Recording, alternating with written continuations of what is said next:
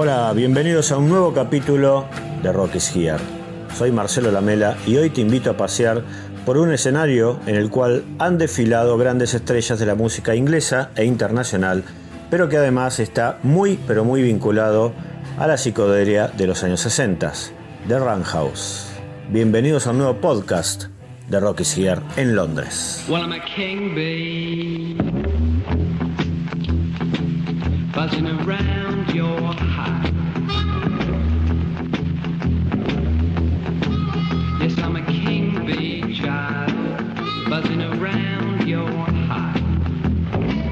The House es un edificio de forma circular ubicado en Camden Town, al norte de Londres.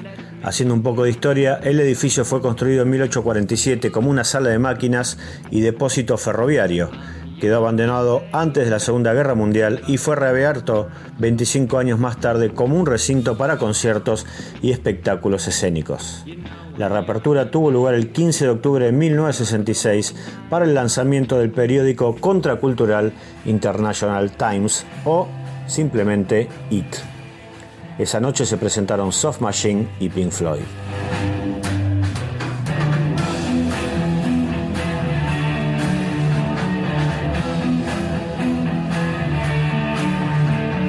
Para llegar a The House puedes tomar la línea Northern del subte, la que está señalizada con el color negro. Son unos 20 minutos desde el centro hasta la estación Chalk Farm.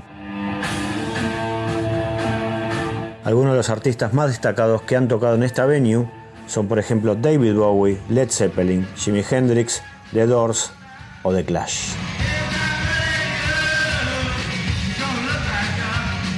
Y como prácticamente todo en Londres, también tiene una conexión con los Beatles. Los cuatro de Liverpool compusieron un track experimental que bautizaron Carnival of Light y que permanece inédito.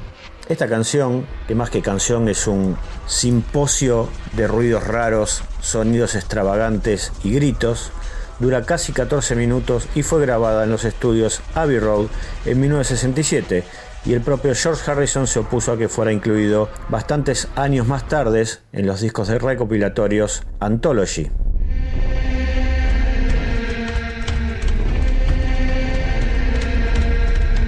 El track es uno de los más buscados por los coleccionistas.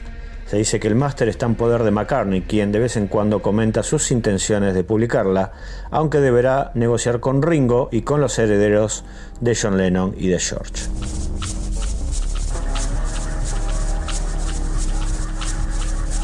En internet circula esta versión que estamos escuchando, aunque es posiblemente apócrifa. Quién sabe. Lo único cierto es que Carnival of Light se escuchó públicamente una sola vez, en una fiesta electrónica que tuvo lugar justamente en The Roundhouse.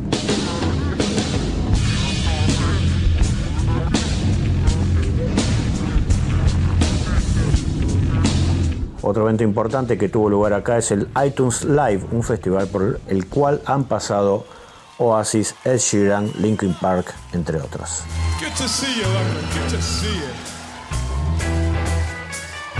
También Franz Ferdinand, que en el 2014 grabó Live at the London Roundhouse.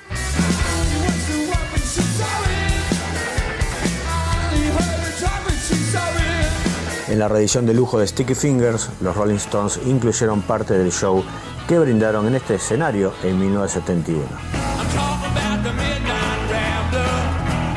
Soy Marcelo Lamela, te invito a visitar nuestra página rockysier.com, allí donde podrás apreciar los tours rockeros que estamos haciendo en tu propio idioma por las ciudades de Londres, Liverpool y Manchester, además de ver noticias del ámbito internacional y también nacional, y además conseguir nuestro libro de Londres y en breve nuestro libro de lugares históricos del rock de Buenos Aires.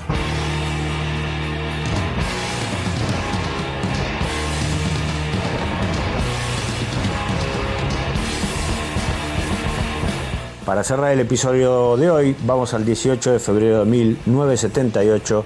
Esa noche, el Roundhouse recibió a Motorhead, que así sonaban en lo que luego se convertiría en el disco en vivo What's Worth Worth. Hasta la próxima, gracias.